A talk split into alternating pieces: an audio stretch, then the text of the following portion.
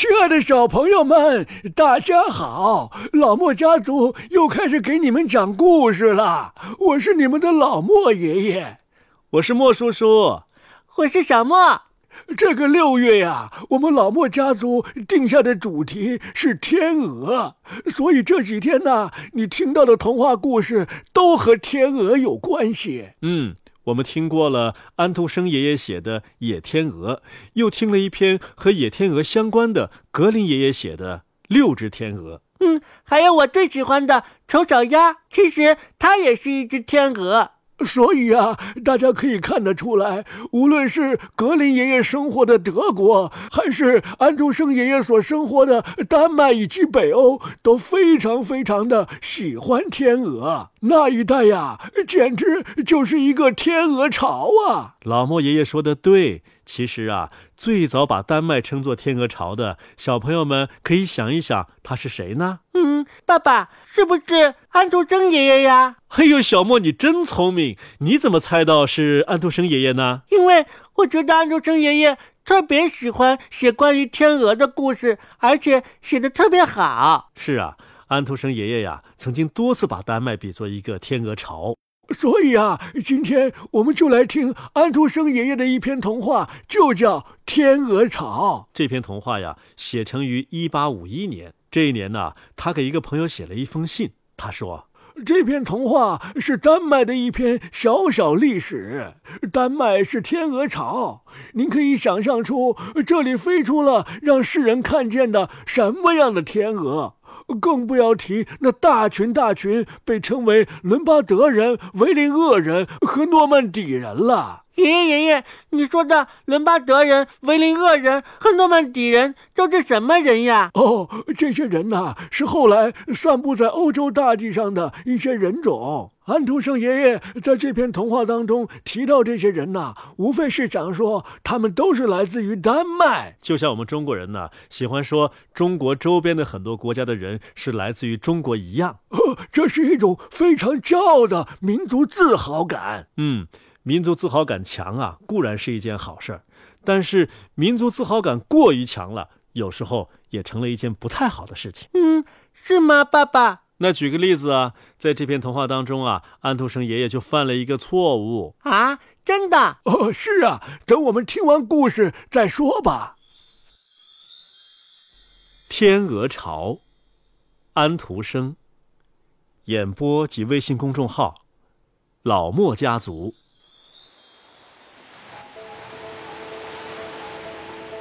在波罗的海和北海之间呐，有一个古老的天鹅巢，它被人称为丹麦。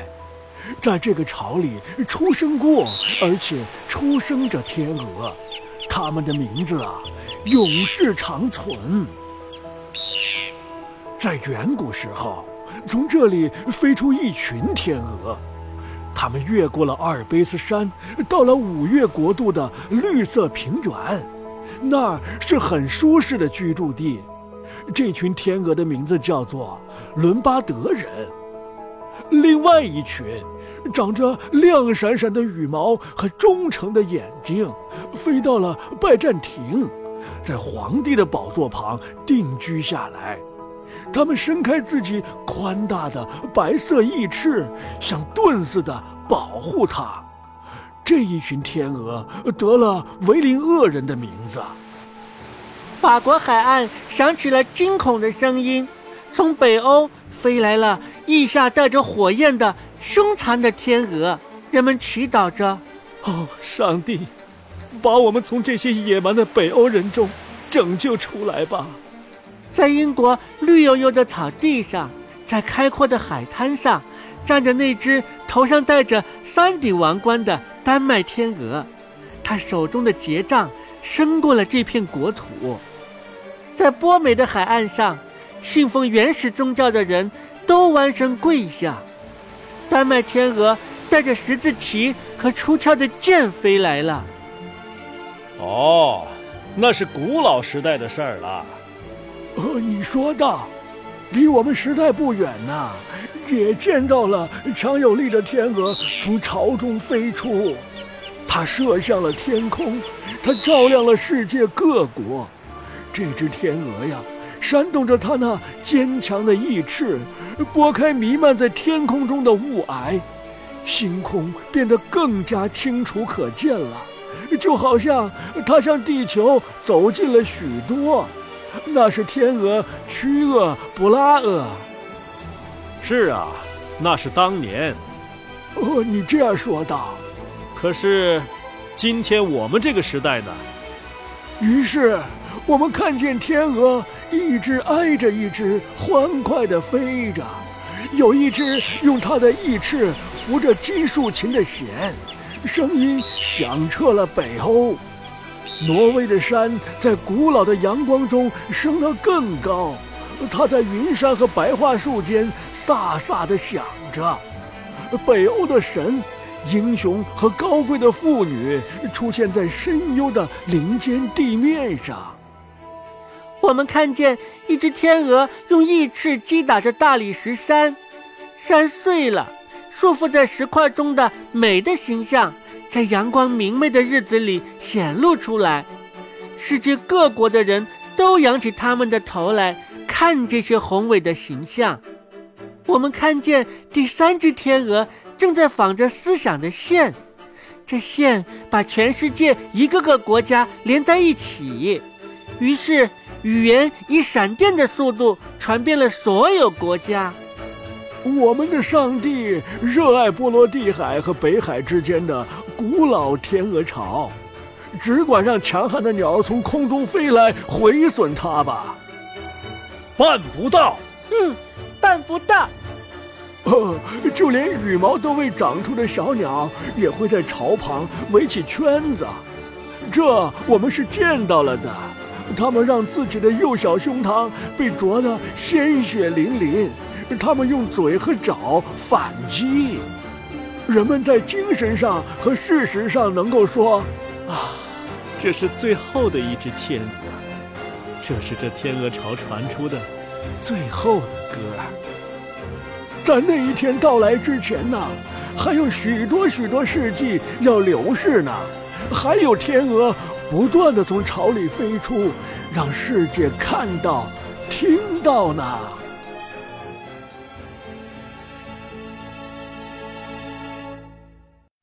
好了，小朋友们，安徒生爷爷写的故事《天鹅巢》就播完了。爸爸，爸爸，你在讲故事之前说过了，安徒生爷爷在这篇童话里面犯了一个错误，到底是什么错误啊？哦，让爷爷告诉你吧。小莫呀，你知道你的老家是哪里吗？嗯，我的老家是湖北呀。可是你出生在哪里呀？我出生在深圳，那是不是你每次跟别人介绍你是湖北人的时候都很骄傲啊？是啊，因为那里是我爸爸出生的地方，也是我爷爷出生的地方。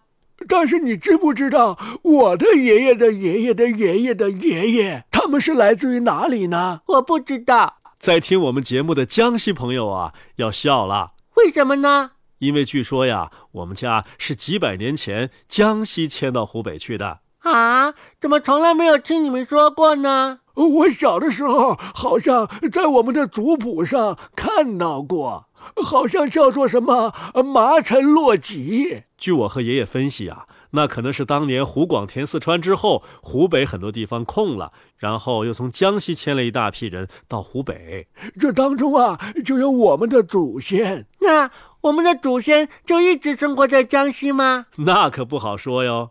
说到这儿啊，听我们节目的云南的朋友又要笑了。为什么呢？为什么呢？因为据考证啊，我们这个家族啊，更早的时候是从云南迁到江西去的。啊，这么远呐！呃，我们说这个呀，其实是要说明一个问题：这地球上的人呐，从这儿搬到那儿很正常，所以呢，也别为这个感到骄傲不骄傲的了。那爷爷，你们还是没有说，在这篇童话当中，安徒生爷爷犯了什么错误啊？在故事开始之前呢，我们就说过，过于强烈的民族自尊心呐，容易造成错误。比方说，韩国朋友啊，经常骄傲地说端午节是他们的发明创造，然后我们中国人就笑了。这就是过于强烈的民族自尊心呐，在作怪。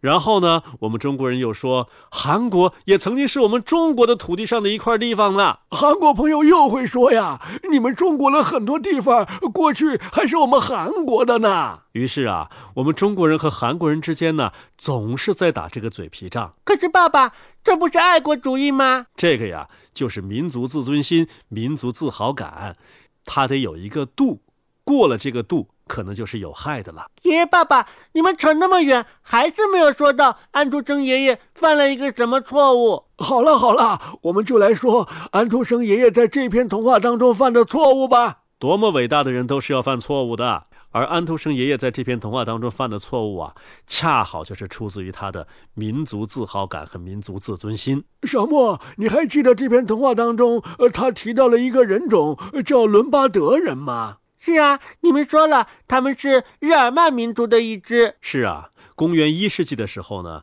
伦巴德人散居在易北河的左岸。在六世纪民族大迁徙的时候啊，他们侵略了意大利，建立了伦巴德王国。而丹麦的人种呢，是源自于东欧和中欧，当然也有日耳曼血统。但是安徒生爷爷在这儿啊，硬要说伦巴德人是从丹麦去的。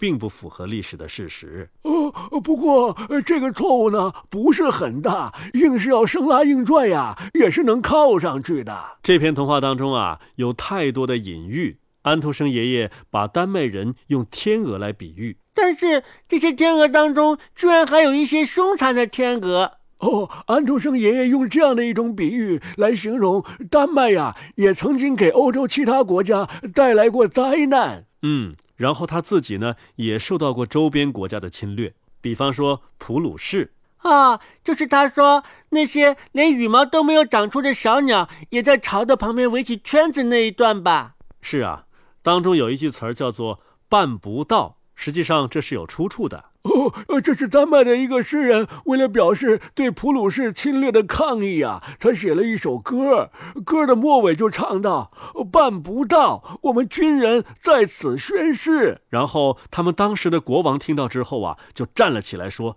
办不到，我向你们保证。”后来呀，他们那些年轻的战士就拿起武器向普鲁士进行了坚决的反击。啊，就是说那些幼小的天鹅的胸膛被啄得鲜血淋淋吧？嗯，小莫说的真对。这篇童话呀，等小朋友们长大之后，了解了欧洲的历史，再回头看会更有意思的。那小莫，我再问你一个问题：安徒生爷爷在这篇童话最后说呀，还有天鹅不断的从巢里飞出，让世界看到、听到。那你觉得，在安徒生爷爷写完这篇《天鹅巢》之后，还有哪些天鹅从天鹅巢当中飞出来呢？嗯，我觉得应该有安徒生爷爷。哦，小莫，你说的太好了！安徒生爷爷在他去世之后啊，就被人誉为他是丹麦的白天鹅，而且丹麦的国鸟啊就是天鹅。嗯，安徒生爷爷在这篇童话里边举了那么多人的名字，可是我一个都不知道。我就知道安徒生爷爷，所以啊，安徒生爷爷写这篇童话之后，他自己却变成了天鹅巢当中飞出的一只最美丽的天鹅。嗯，太棒了，太棒了！哦，小莫和小朋友们，我们就用这一篇《天鹅巢》作为我们老莫家族六月份的天鹅主题的结束了。从明天开始啊，我们要继续讲安徒生爷爷和格林爷爷的其他的童话。嗯，记得让爸爸妈妈关注我们的。老莫家族微信公众号啊，我们的微信公众号啊更加丰富多彩，还有很多的知识呢。是啊，赶紧让爸爸妈妈关注，还可以和我们节目进行互动呢。好了，小朋友们，今天节目就到这儿啦，晚安，再见。